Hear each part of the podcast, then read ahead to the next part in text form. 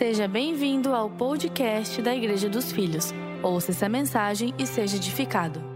Hoje eu quero ensinar sobre o lugar da bondade de Deus. Vou falar sobre a casa do Pai. A casa do Pai é o lugar da bondade de Deus. Então, essa é uma boa mensagem para você enviar para um parente, para um amigo, para alguém que você ama. Quando nós falamos da bondade de Deus e da casa do Pai, é sempre, sempre uma mensagem muito bem-vinda. Então, a todos que estão aqui comigo, a todos que estão online, eu quero pedir que antes que entremos de fato na mensagem que Deus tem para nós, que você feche os seus olhos comigo e faça uma oração, amém? Papai Celestial, nós te damos graça por tua presença aqui nesse ambiente, nós te louvamos porque já sentimos a tua manifestação. Durante os louvores, Deus, é claro, a tua presença é notória nesse lugar.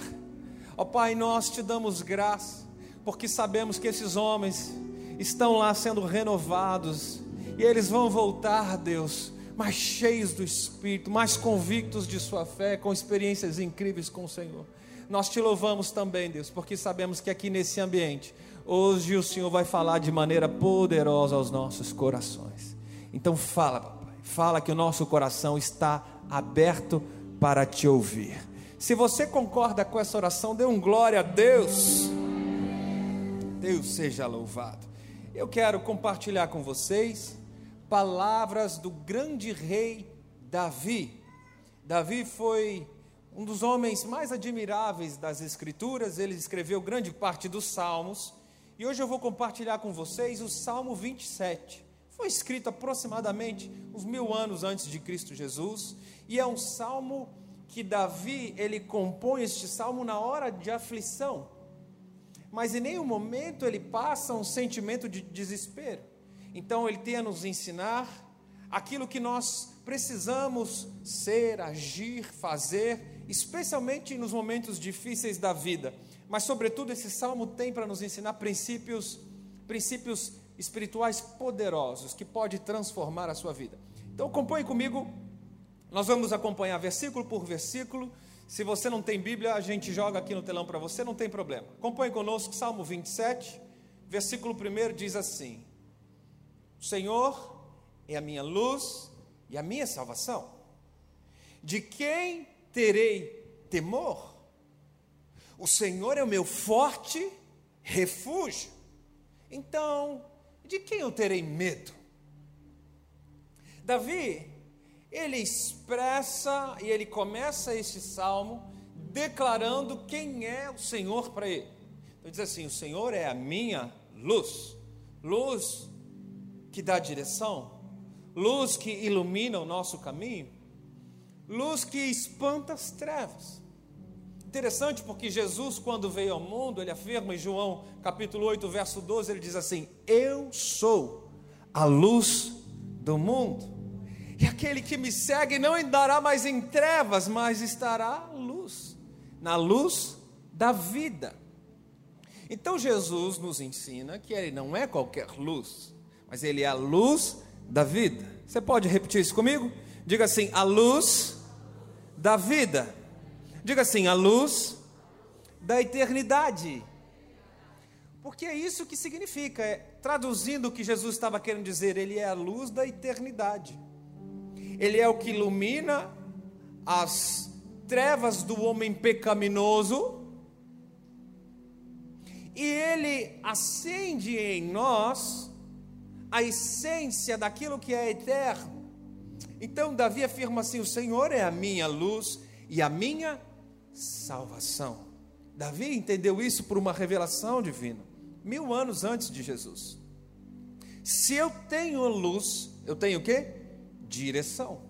Se eu tenho vida eterna, eu tenho salvação. Então, preste atenção. Se por um lado eu tenho direção, se por, um, por outro lado eu tenho salvação, vida eterna, a quem temerei? Essa é a pergunta de Davi, porque ele diz assim: se enquanto eu estou aqui nessa era presente, eu tenho direção de vida, e se depois, quando todos nós passarmos para outra banda do rio, quando aquele dia chegar para todos nós, essa é a grande certeza que nós temos, você tem a garantia da eternidade, você tem a garantia da salvação. Então, veja bem, olha a perspectiva de Davi. Se por um lado eu tenho direção nessa terra, e quando eu for entrar na era vindoura, eu terei direção futura, salvação, vida eterna, de quem eu terei medo? A quem temerei? E Paulo, o apóstolo, no capítulo 8 de Romanos, versículo 31, ele faz uma paráfrase disso. Ele diz assim: Se Deus é por nós, quem será contra nós? Se Deus está do meu lado, dando direção enquanto eu tenho vida, se Deus está comigo, garantindo a minha vida eterna, poderá ser contra mim. Do que eu terei temor? De quem eu terei medo? Se Deus está comigo. Então, no versículo 2 do Salmo 27, Davi diz assim: Quando os homens maus avançarem contra mim para me destruir, eles, meus inimigos e meus adversários, é que tropeçarão e cairão. Preste atenção no que Davi está dizendo. Os inimigos tropeçarão e cairão antes de chegar em mim. Percebeu isso aqui? Quando os inimigos avançarem e vierem contra mim, eles vão tropeçar e cair. Vai, eu não vou precisar lutar. Eu não vou precisar enfrentá-los no combate. Porque Deus vai fazer com que meus inimigos tropecem e caem diante de mim. Olha que poderoso isso. Aí o verso 3 ele diz assim: Ainda que um exército se acampe contra mim, o meu coração não temerá ainda que se declare guerra contra mim, mesmo assim estarei confiante. Um exército, ainda que um exército me enfrente, deixa eu te perguntar uma coisa. Você já teve assim uma impressão, a sensação de que o mundo inteiro estava contra você? Já teve essa experiência? Eu não vou pedir para você levantar sua mão para não te constranger, mas eu acredito que quase todos nós aqui já teve aquela sensação, uma experiência, parece que ninguém está do seu lado. Todo mundo se levantou contra, até as pessoas que você mais ama parecem estar lutando contra você. Parece que o mundo inteiro está conspirando para que a sua história não dê certo, para que o seu projeto não vá adiante, para que o seu sonho seja desmoronado, para que a sua vida seja destruída. Parece que o diabo se levantou com todo o inferno para te derrubar. Não sei se você já passou por alguma situação assim. Eu já passei por algumas.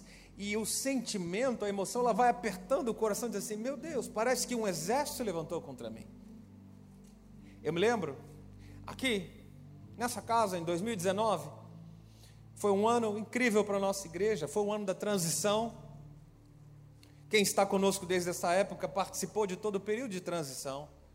E logo depois que os nossos bispos, passaram para nós, a liderança da igreja, com muita honra no coração, depois de construir toda uma história na igreja.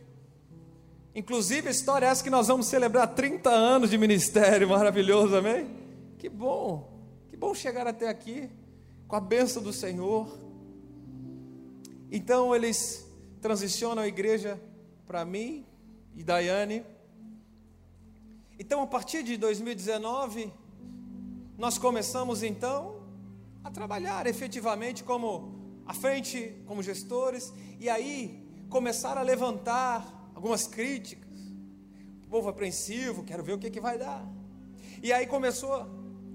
Eu lembro que poucos dias depois a gente enfrentou uma luta grande, no final de 2019, depois que nós, o nome da igreja foi atualizado, e aí poucos dias depois nós tivemos um grande incidente, deixou todo mundo chocado, triste, aqui em nossa igreja um irmão muito querido nosso, um líder da casa, sua família se converteu aqui, estava prestando serviço aqui e veio a falecer por, uma, por um acidente, por uma imprudência.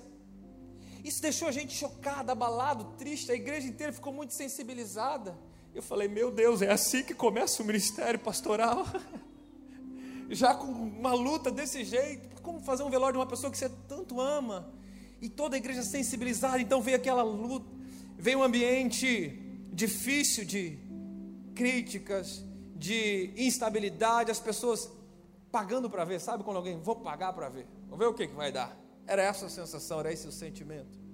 Mas logo depois, dias depois, veio uma tal de pandemia, de Covid. Veio um tal de lockdown em Joinville, você se lembra? Santa Catarina foi um dos primeiros estados a fecharem tudo, né? Olha o desafio para nós. Recém começando um projeto, olha que desafio. Parece que tudo estava conspirando contra.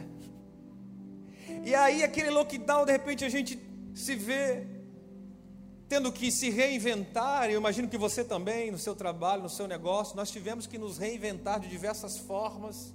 E a gente iniciando o projeto, diante de toda essa exposição, tivemos o grande desafio instabilidade financeira, prejuízos, e a igreja assumiu esses prejuízos. E nós passamos por essa tempestade para a honra e glória do nome de Deus.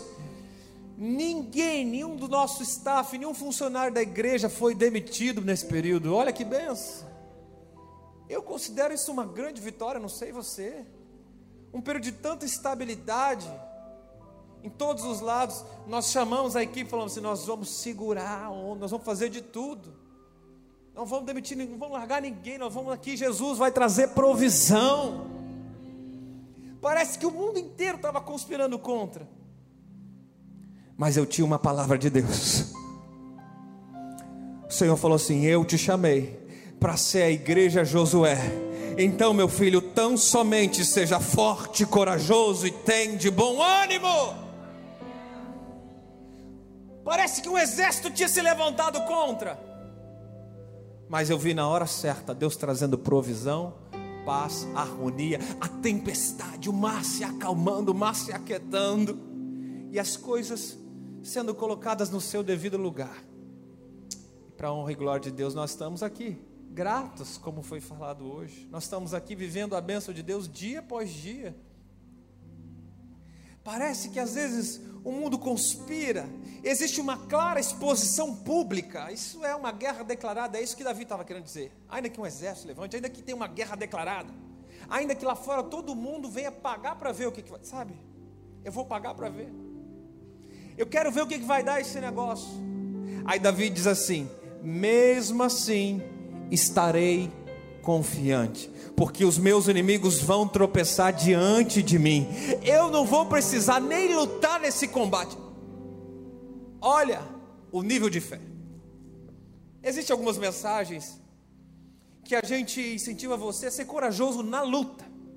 Mas aqui Davi está te ensinando assim: você não vai precisar lutar, porque Deus já deu vitória para você. E quando o inimigo se levantar, ele vai se levantar para cair, ele vai cair na sua frente, ele nem vai chegar até você. Olha o nível de graça, olha o nível de favor, revelação que Davi teve.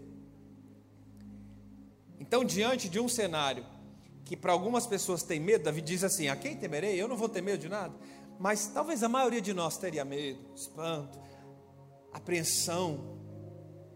Então, esse era o cenário do versículo 1, 2 e 3 que você leu comigo. Agora, olha o 4. Parece que o cenário vai virar. Olha o que Davi diz assim no versículo 4. Ele diz assim: Uma coisa pedi ao Senhor, e eu a buscarei.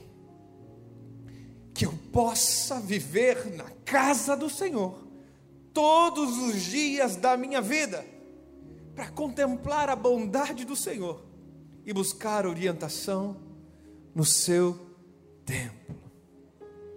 Diante de um cenário de guerra, diante de um cenário terrível, o mundo estava caído ao redor de Davi. Alguns teólogos afirmam que ele estava realmente, quando compôs este salmo, ele estava sendo perseguido por Saul, ele estava escondido na caverna. Os inimigos estavam se levantando contra ele diz assim: diante de todo esse cenário terrível, eu vou pedir uma coisa ao Senhor. Você percebeu? Uma coisa peço ao Senhor. Davi tinha um foco, ele tinha um alvo, ele tinha um objetivo. Davi poderia ter pedido, Senhor, eu quero a derrota dos meus, eu quero que o Senhor humilhe meu adversário, eu quero vingança, porque o Senhor viu que eu não fiz mal nenhum. Sabe essas orações? Hã? Sabe essas orações de de vingança, de dor de cotovelo.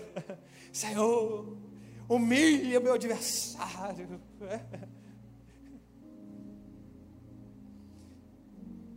Davi poderia ter pedido uma série de coisas. Ele poderia ter dito assim: Senhor, me dá mais dinheiro, porque eu quero comprar exércitos mercenários para entrar comigo nessa guerra. Davi poderia ter pedido: Senhor, me dá mais amigos, eu quero ter uns reis para entrarem comigo nessa guerra, bons amigos, me dá mais oportunidades, dá um escape para eu conseguir sair dessa caverna. Ele poderia ter feito alguns pedidos que não seriam, que seriam pedidos inteligentes. Talvez um de nós pediria isso, mas Davi diz assim: Eu tenho um pedido, eu tenho um foco. Deixa eu te dizer, em dias difíceis, em dias que parece que o mundo se levanta, em dias que parece que você está em luta, em guerra, qual é o seu pedido para Deus? Qual é o seu pedido? Qual é a sua intenção? O que, que você vai falar com Deus quando você dobra o seu joelho diante de uma luta, diante de uma circunstância difícil? É interessante porque nós cremos que Deus é o nosso Pai. Eu estou pregando sobre o lugar da bondade. Eu estou pregando sobre a casa do Pai, um Pai cuidador, um Pai protetor.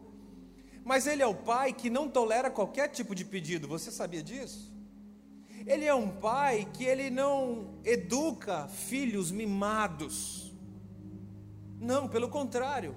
Ele é um Pai que incentiva o seu crescimento espiritual. Que Ele incentiva o crescimento da sua fé. Então por isso é que às vezes Ele te diz não. Porque você não sabe pedir direito. Então você pede, mas você não tem nem maturidade adequada para pedir corretamente determinadas coisas. Por isso que o apóstolo Tiago, no capítulo 4, ele diz assim: Vocês querem o que não têm e até matam para consegui-lo, invejam o que os outros possuem, lutam, fazem guerra para tomar o que é deles, no entanto, não têm o que desejam porque não pedem. E quando pedem, não recebe, pois seus motivos são errados. Vocês pedem apenas o que lhe dará mais prazer. Então você pede, pede, mas não recebe, porque é o pedido de um filho infantil que não está pedindo direito, não está pedindo adequadamente. O que você tem rogado ao Senhor? O que você tem pedido ao Senhor? Qual é a sua lista de pedidos. Nós não temos, uma lista de oração? Gente não foi ensinado assim? Pois é. Davi nos ensina no Salmo 27 que ele só tem um único pedido. Ele não disse assim: Eu peço três coisas ao Senhor, como se Deus fosse aquele gênio da lâmpada que dá direito a três pedidos. Davi tinha um foco, Davi tinha um alvo, um pedido. Ele diz assim: Eu peço uma única coisa, Senhor.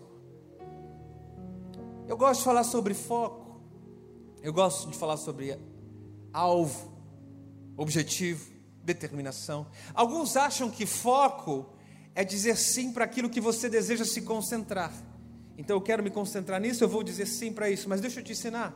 Foco significa dizer não para as centenas de outras ideias que existem. Se você aprender a dizer não, mas eu sei, tem muitas pessoas que têm dificuldade de dizer não. Não consegue dizer não para o marido, não consegue dizer não para o patrão, não consegue dizer não para a vizinha, não consegue dizer não para a sogra. Tem gente que tem sérias dificuldades em dizer não, não consegue dizer não para o cliente. Aí você acaba entrando em outro problema, você acaba mentindo. Diz que vai fazer e não faz. Começo do problema, você não soube dizer não. Eu estou te ensinando sobre foco. Se você deseja aprender mais o que Davi está nos compartilhando aqui, você precisa aprender a dizer não. Não. Esse é o poder do foco. Milhares de outras ideias, centenas de ideias criativas não são as ideias mirabolantes e criativas que podem mudar a sua vida, mas uma única ideia que Deus colocar no seu coração pode mudar toda a sua vida. Eu posso te ensinar uma coisa? Quantos estão aprendendo aqui essa noite? Escute isso aqui. Criatividade é a procura de opções, mas foco é a eliminação dessas opções. Então, enquanto você está procurando uma série de opções, Davi está te ensinando a ter um foco, a ter um pedido, a ter um alvo, a ter uma determinação. Está na hora de você eliminar algumas opções da sua vida. Por favor, guarde isso aqui, anote isso, isso aqui é importante para você. Está na hora de você eliminar, dizer não para algumas portas, alguns caminhos que você achou que ia te fazer bem. Você até quis entrar com uma boa intenção, mas você precisa eliminar. Porque quanto maior o número de opções, maior é o número das dispersões, das distrações. Falta de objetivo. Gary Keller é um ator muito conhecido, no seu best-seller, o livro que, chamado A Única Coisa, ele diz assim: ter foco é ignorar todas as coisas que você poderia fazer e preocupar-se apenas com o que você deve fazer. Tem gente que gasta os seus neurônios, gasta o seu tempo, passa parte do seu dia pensando no que está faltando, pensando nas coisas que ele poderia fazer. Quando Davi nos ensina aqui a você se concentrar numa coisa que você deve fazer, que está na sua mão, que Deus já colocou no seu coração, você já sabe o que fazer. A maioria de nós já sabe o que fazer. Você tem plano, você sabe o que é para fazer. Se concentre nesse alvo, é isso que Davi nos ensina. Quando alguém vive olhando para fora, procurando tantas opções, parece que cada dia nasce um caminho diferente. Parece que cada dia nasce uma proposta diferente. E a pessoa não chega a lugar nenhum. São tantas opções e cada dia aparece um novo caminho que sabe qual é o destino dessa pessoa? Lugar nenhum. Mas quando você olha para dentro de si, você encontra o seu próprio caminho, guardado em Jesus Cristo. Esse caminho é o foco. É uma coisa que Davi disse: Olha, eu peço uma coisa. Uma coisa eu peço ao Senhor. A verdade é que a gente tem tantas distrações hoje em dia, tantas distrações. Nós vivemos na era da informação, eu falo muito isso. Então a gente está o tempo todo tentando resolver problemas que não tem solução. A gente fica o tempo todo, parece que enxugando gelo. Então você perde, você perde energia entrando em batalhas que nem são suas. Para começo de conversa. É, a gente tem uma tendência a ser meio enxerido, querer entrar na vida dos outros. Aquilo te incomoda, você diz, ah, eu vou ter que falar. Eu não consigo segurar, pastor. Eu vou ter que falar. Aí você entra em batalhas que não são suas. Aí você gasta seu tempo, gasta energia tentando consertar aquilo que nunca deveria ser quebrado. Tentando consertar aquilo que não está na tua mão, tentando consertar aquilo que você não tem habilidade para fazer. Aliás, tentando se meter naquilo que não é do seu chamado, não é da sua conta. Vai cuidar da sua vida.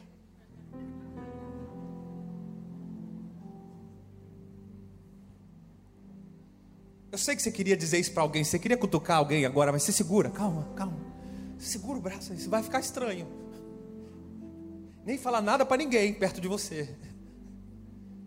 A verdade é que a gente gosta de entrar naquilo que não foi chamado para fazer.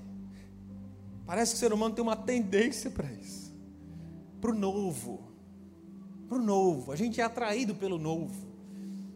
Né? E brasileiro gosta de uma confusão. O povo que gosta de uma confusão, de um vulco-vulco, de um barulho, né? Quer ver coisa que dá ibope no Brasil é notícia ruim. A voa, a jato. Foco. Se concentra naquilo que você foi chamado para fazer. Se concentra no que Deus colocou no seu coração. Deixa eu te dizer, se você tivesse assim, um tempo comigo, a gente fosse tomar um cafezinho e eu perguntasse para você, qual é o propósito da sua vida? Para que você nasceu? Você saberia me dizer? De bate pronto? Uma coisa, uma coisa. Se você tivesse que escolher uma coisa só, o que seria? Qual seria esse foco? Hã? Posso te dar uma dica? Posso? Eu prometo que eu não vou te dar minha opinião. Posso te dar uma dica bíblica?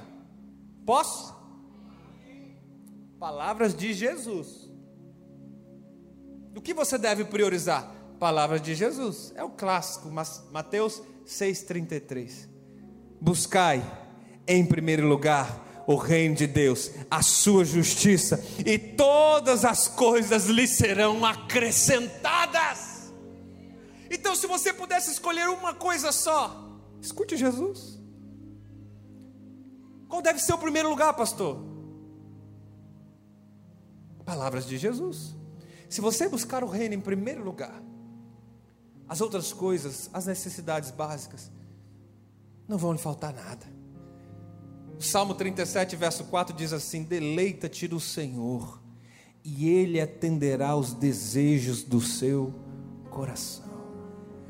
O desejo do coração é uma consequência de quem se deleita, de quem, sabe, quem desfruta o que é esse deleite? É o desfrute da presença. Eu vou porque eu gosto. Por que eu vou domingo? Porque eu não falo? Porque eu gosto dessa presença poderosa. Eu gosto de ver os irmãos. Eu gosto de louvar. Eu gosto de adorar. Eu gosto de ouvir uma palavra. Eu gosto de orar. Eu gosto de estender minhas mãos. Eu gosto de dar um glória a Deus bem alto no irmão que está do lado para ele dar aquele pulo, aquele susto. Eu gosto de estar na presença de Deus. Está entendendo isso? Me faz bem. Eu me deleito. Eu tenho prazer. Eu não vou por obrigação. Eu não vou porque eu quero comprar uma benção. Eu vou porque é gostoso estar na presença de Deus. Não tem lugar melhor para estar. Eu me deleito, eu desfruto. Uma coisa, determinação.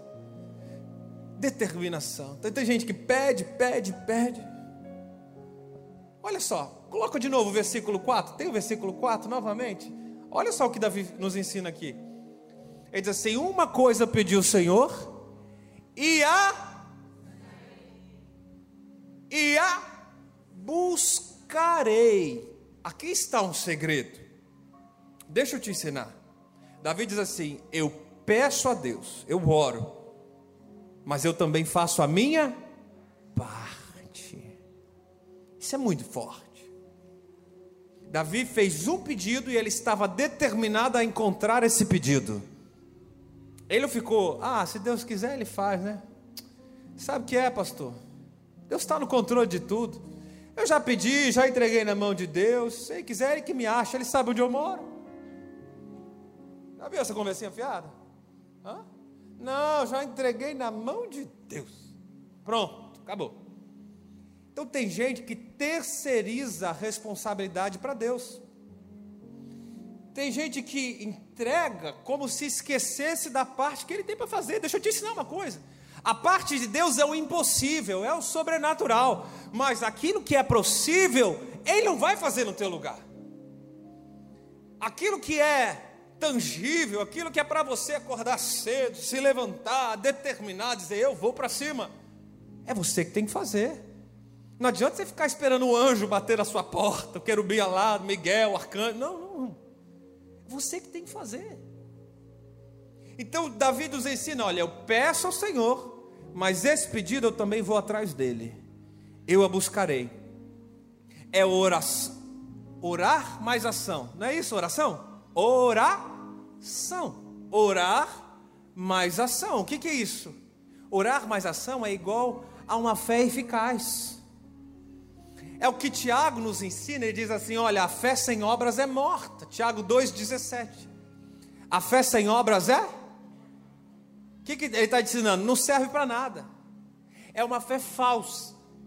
Você acha, parece que é verdadeira, é só da boca para fora, mas ela não tem vida em si, porque ela não tem determinação. Então, deixa eu te ensinar um segundo grande princípio que você vai aprender essa noite aqui: oração sem determinação é apenas uma ilusão. Amém? Você pode repetir isso comigo? Diga assim: oração sem determinação é apenas uma ilusão. Não adianta você dizer, ah, já orei, já entreguei. Se ele quiser, não, não.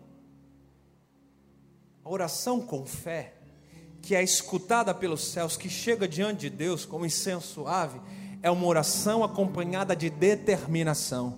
Uma coisa eu peço ao Senhor, e eu a buscarei. Eu não abro mão. Enquanto Deus não atender meu pedido, eu não vou parar de orar por essa pessoa. Enquanto Deus não intervir, não entrar na causa, eu não vou parar de clamar. Enquanto o mar não se acalmar, enquanto a tempestade não parar, eu vou continuar clamando o nome dele, porque ele vai vir, ele vai atender meu pedido. Eu sei que ele me ama, e uma hora essa tempestade vai passar.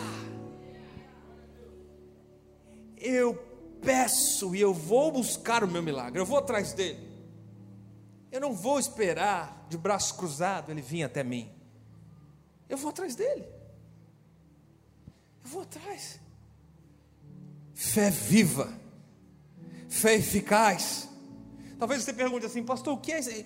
fé viva? Como assim fé viva?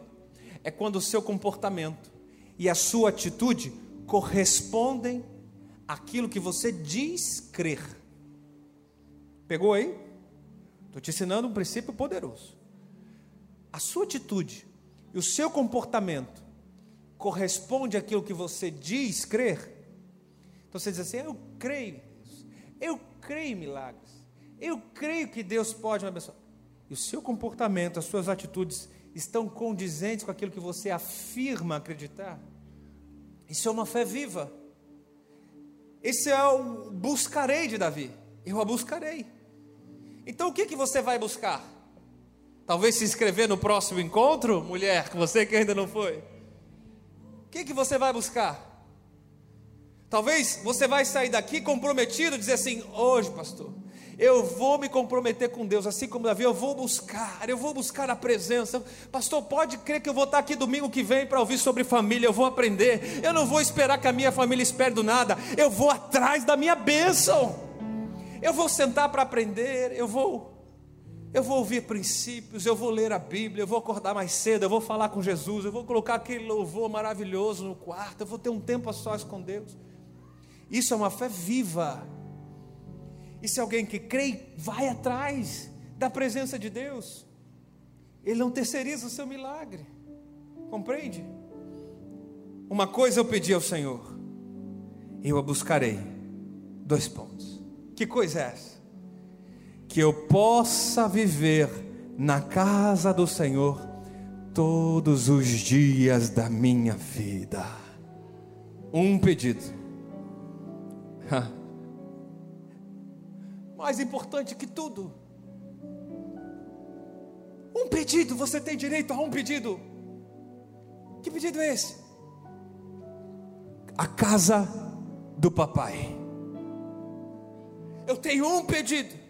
Eu não quero sair nunca mais da presença do papai. Não existe nada mais importante para mim. Não existe lugar mais poderoso. Não existe presença mais graciosa do que a presença do meu pai. Tem muitas coisas que me dão prazer na terra, tem muitas coisas que entretêm, tem muitas coisas que me fazem rir, tem muitas coisas que me emocionam, mas nenhuma delas se compara a presença do meu Pai. Tem muitas coisas que mexem comigo, tem muitos negócios que dão certo, tem muitos empreendimentos que são bons, tem muitos amigos que nos fazem sentir bem, mas nada se compara à casa do papai. Tem muitos projetos bons, tem muitos sonhos legais, tem muitos filmes maravilhosos de você sentar e assistir, mas nada como sentar e ouvir as histórias que o Pai tem para contar. De tantas coisas que Davi poderia pedir, na hora da, da aflição, ele se lembra da casa do Pai. Eu lembro da presença, eu lembro daquela experiência, eu lembro de quando eu fui no encontro. Hein, mulheres? Vocês que foram há poucos dias atrás. Hã? Fica aquela saudosa lembrança da casa do papai. Eu não sei se você tem mais memórias boas da sua infância do que memórias difíceis. Mas por mais difícil que tenha sido a tua infância, certamente você tem alguma boa memória da casa da mamãe, da casa do papai, daquele lugar onde você nasceu, cresceu, foi criado. Sabe aquele desejo saudoso que aquece o coração, que faz o olho se encher de lágrima. Davi estava na hora da aflição, em meio uma perseguição, ele disse assim: O meu pedido, o mais importante de todos eles, eu quero voltar para a casa do meu pai, porque aquele lugar eu tenho provisão, naquele lugar eu tenho amor, naquele lugar eu tenho proteção, naquele lugar eu tenho vida, naquele lugar eu tenho prosperidade, naquele lugar eu tenho segurança. A casa do pai. Davi entendia a graça.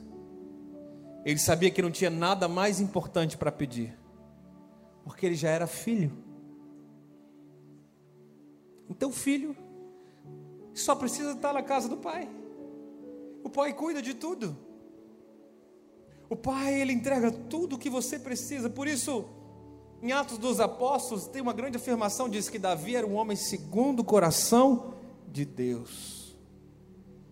Porque ele entendia esse mistério: que não existe um lugar na terra mais poderoso do que a casa do seu papai. Não existe um lugar mais interessante. Eu não sei, você gosta de viagens? Eu gosto de viagens. Não é bom a gente programar uma viagem? Ir lugar que a gente deseja ir? Hã? Eu sei que talvez algumas pessoas programaram viagens nos últimos anos, não pôde ir, teve que desmarcar, mudar passagem, essa coisa toda. Aí você fica com aquele sonho frustrado, né? Poxa, pastor, eu ia para Maldivas agora no final do ano. Sério, irmão? Né? Receba aí, ó. Poxa, pastor, eu ia para o Caribe, eu ia passar férias agora, poxa, a pandemia me travou. Sabe aquele lugar gostoso que você deseja estar? Sabe aquele, sabe aquele lugar maravilhoso que você sonha? Poxa, eu sonho conhecer. Eu não sei você, mas eu estou com um sonho que não sai do meu coração. Esse sonho se chama Israel. Eu estou louco para conhecer Jerusalém e Israel. Tem mais alguém com esse desejo aí? Ah, vamos fazer uma caravana, igreja? Vamos todo mundo para Israel? Eita glória! Fala para quem está do seu lado, eu vou e você é que vai junto comigo. Essa é hora de você falar com fé, irmão. Aproveita, liga aqui na terra. Eu estou com isso esquentando no meu coração de um jeito. Eu falei, Deus, eu preciso conhecer essa cidade maravilhosa, cidade de paz, Jerusalém. A gente sonha em conhecer lugares maravilhosos na terra, e tem muitos lugares lindos muitos lugares fantásticos. A gente fica impressionado só de ver algumas imagens, fotos, vídeos, é ou não é? Agora Davi diz assim: se tem um lugar bom na terra para estar, que é o primeiro lugar, é o número um para mim, se chama casa do papai. fala para quem está do seu lado, fala casa do papai. Esse é o melhor lugar para você estar. A casa do papai, o bom filho sabe que a casa do papai, sabe aquele filho que vai almoçar final de semana em casa e fala: Pô, pai, poxa vida, achei que a comida já estava na mesa. Aí o filho senta folgado, abre a geladeira, põe o pé no sofá, já vai descalço, já, sabe? Aquele filho que se sente confortável, mesmo depois já de ter sua família, sua vida, casado. Porque a casa do pai é o abrigo seguro, é ou não é? A casa do pai é um lugar de conforto. A casa do pai você pode ser quem você é. A casa do pai não tem ninguém te olhando, te julgando. Pô, será que vão falar mal? Será que alguém vai ver? Será que alguém vai me analisar aqui? A casa do pai é o ambiente seguro.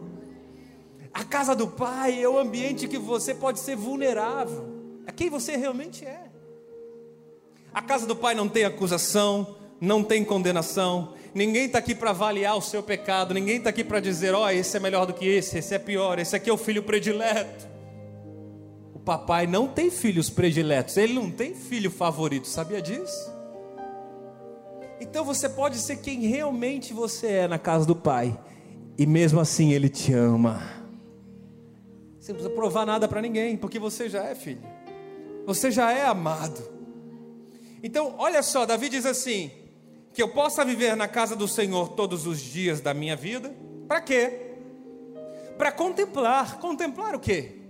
A bondade do Senhor e buscar orientação no seu templo. Então, a casa do Pai, além de você desfrutar da presença dele, além de você estar com ele, Davi diz assim: Eu vou para lá, é onde eu quero estar. Por quê?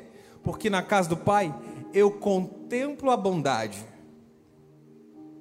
Você desfruta, você preenche o seu coração com gratidão, você contempla a bondade, você encontra orientação. Olha que interessante isso. Quantos de nós gostaríamos de ter a resposta certa para as decisões difíceis que precisa tomar? Tem pessoas que têm cargos importantes de liderança, influência, gerencia, sabe, você tem tantas decisões importantes toda semana. E aí você precisa ter orientação. Você precisa ter uma instrução. E o que que Davi está dizendo na casa do Pai? Na presença do Pai eu tenho orientação certa, correta. Então Davi fala da gratidão, de ele contemplar a bondade, e ele fala de orientação. O que é orientação? Direção e propósito. Davi está nos ensinando algo poderoso aqui, igreja. Davi diz, através desse salmo, que quanto maior o seu compromisso, quanto maior o seu envolvimento na casa do Pai, maior é a sua fé.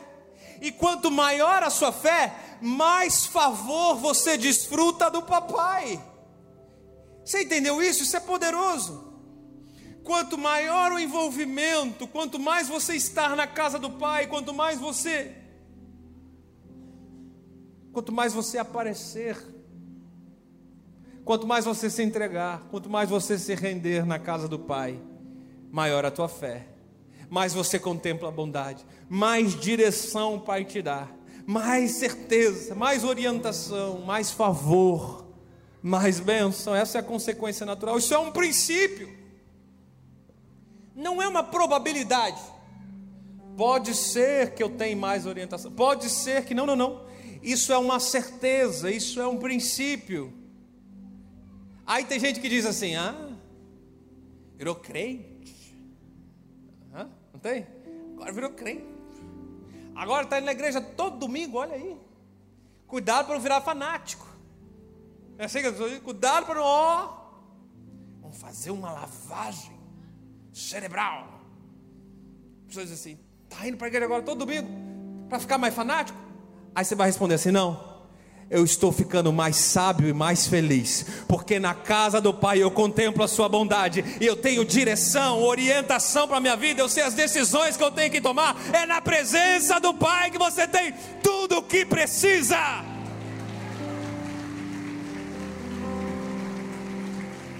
Tudo que você precisa está na presença, na casa do Pai uma coisa eu peço, eu vou buscar. Sabe, igreja? Tenha disciplina. Se comprometa em se envolver com as coisas do Pai. Se comprometa em se envolver com a presença do Pai. Mas jamais torne a presença do Pai uma rotina morna, um ato religioso não torne a presença de Deus uma rotina, mas torne a sua disciplina voltada para buscar a presença de Deus. Quando você realmente desfrutar da presença, da bondade de Deus, do favor, é impossível cair numa rotina, é impossível cair numa mornidão. Porque o filho que é amado, o filho do pai que sabe quem ele é, ele tem convicção da sua identidade. O filho que desfruta do favor, o filho que desfruta da graça, ele jamais quer sair da casa do pai. Porque quanto mais ele aparece, quanto mais ele comparece na presença, mais favor ele desfruta. Isso é um princípio.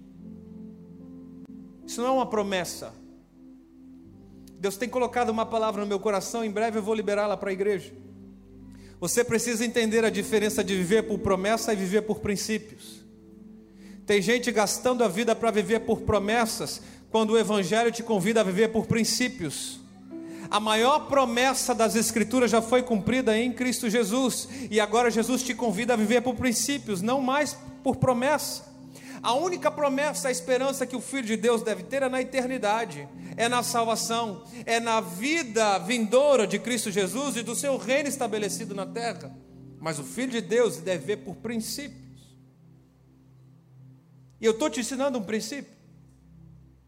Quanto mais próximo do Pai você estiver, na presença, na casa do Pai, mais favor, mais bênçãos, mais desfrutar da bondade, mais graça, mais misericórdia, mais amor, mais perdão, mais direção e orientação no seu templo você recebe na casa do Pai. O bom filho, o filho que experimenta, sabe disso. E mesmo que esse filho, por algum motivo, se torne um pródigo, lembra da história do pródigo? Por alguma imaturidade, a gente passa por fases, e eu sei, cada filho tem o seu tempo. E ainda que esse filho se torne um pródigo, se volte para longe, vai chegar o tempo que ele vai sentir falta. Vai sentir o tempo que a ficha dele vai cair e ele vai se lembrar do quanto ele era amado na casa do Pai. Ele vai se lembrar das experiências incríveis que ele tinha na casa do Pai. E vai ter uma hora que ele vai voltar. Acredite. Quem teve uma experiência real com Jesus não consegue viver longe dele muito tempo. Essa é uma verdade. Tenha disciplina de viver na casa do Pai, independente do momento da sua vida. Seja no momento bom, esteja aqui para ser grato.